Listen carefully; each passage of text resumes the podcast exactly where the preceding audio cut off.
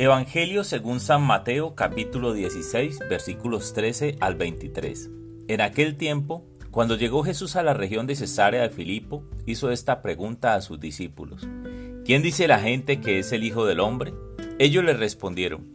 Unos dicen que eres Juan el Bautista, otros que Elías, otros que Jeremías o alguno de los profetas. Luego les preguntó, ¿y ustedes quién dicen que soy yo? Simón Pedro tomó la palabra y le dijo, Tú eres el Mesías, el Hijo de Dios vivo. Jesús le dijo entonces, Dichoso tú, Simón, hijo de Juan, porque esto no te lo ha revelado ningún hombre, sino mi Padre, que está en los cielos. Y yo te digo a ti que tú eres Pedro, y sobre esta piedra edificaré mi iglesia. Los poderes del infierno no prevalecerán sobre ella. Yo te daré las llaves del reino de los cielos. Todo lo que ates en la tierra quedará atado en el cielo, y todo lo que desates en la tierra quedará desatado en el cielo. Y les ordenó a sus discípulos que no dijeran a nadie que él era el Mesías. A partir de entonces, comenzó Jesús a anunciar a sus discípulos que tenía que ir a Jerusalén para padecer allí mucho de parte de los ancianos, de los sumos sacerdotes y de los escribas, que tenía que ser condenado a muerte y resucitar al tercer día. Pedro se lo llevó aparte y trató de disuadirlo, diciéndole, No lo permita Dios, Señor, esto no puede suceder a ti. Pero Jesús se volvió a Pedro y le dijo, Apártate de mí, Satanás, y no intentes hacerme tropezar en mi camino, porque tu modo de pensar no es el de Dios, sino el de los hombres. Palabra del Señor.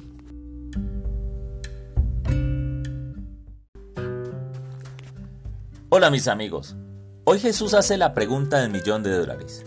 ¿Quién dice la gente que soy yo? ¿Y ustedes, quiénes dicen que soy yo? La gente aún confundida piensa y, lo asocia con profetas del pasado, de hecho muy importantes en la historia de la salvación del pueblo de Dios. pero Pedro, en cabeza del grupo de discípulos y guiado por el Espíritu Santo, dice, Tú eres el Mesías, el Hijo de Dios vivo es decir, el Salvador. Pero hay algo que me llama la atención hoy, y es que posteriormente Jesús les cuenta que debe ir a Jerusalén y cómo allá padecería y moriría para luego resucitar. Pedro intenta evitarlo. Entonces Jesús le dice, apártate de mí, Satanás. Pedro, impulsado por el Espíritu Santo, reconoce a Jesús como el Mesías, el Hijo de Dios vivo. Pero luego intenta disuadir a Jesús para que no cumpla la voluntad de Dios, la cual era pasar por su pasión, muerte y resurrección. Si esto no hubiese ocurrido, nuestra fe no tendría bases.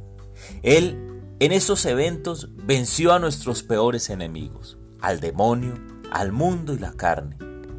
Con frecuencia actamos como Pedro. En un minuto le estamos diciendo, tú eres mi Salvador, eres mi Señor y al siguiente minuto estamos mintiendo y engañando.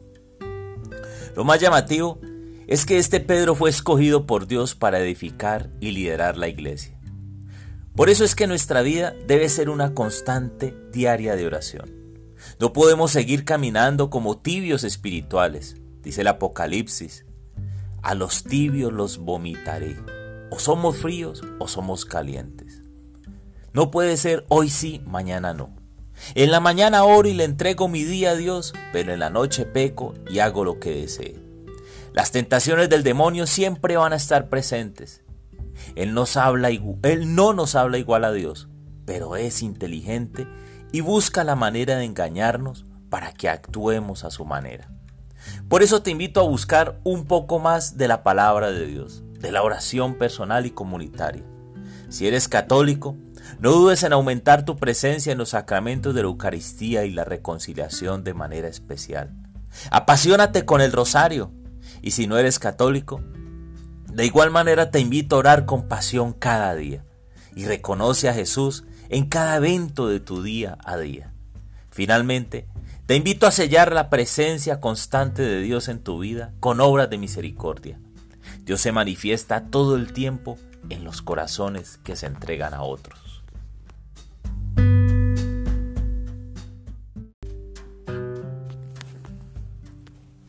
Hoy en esta sección de oración quiero invitarte, mi hermano, para que junto a mí nos comprometamos.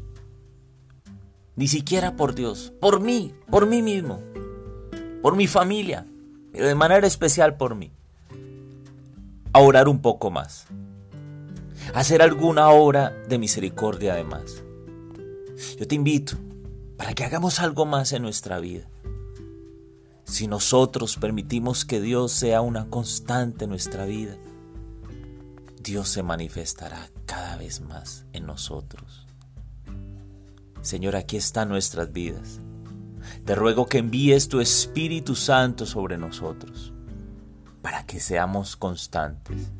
Envía tus santos ángeles.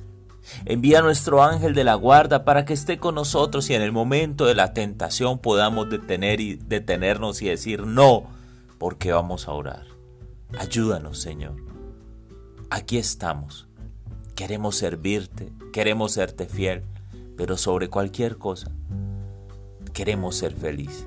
Si somos felices, tú también te haces feliz con nosotros. Tú compartes nuestra vida. Amén.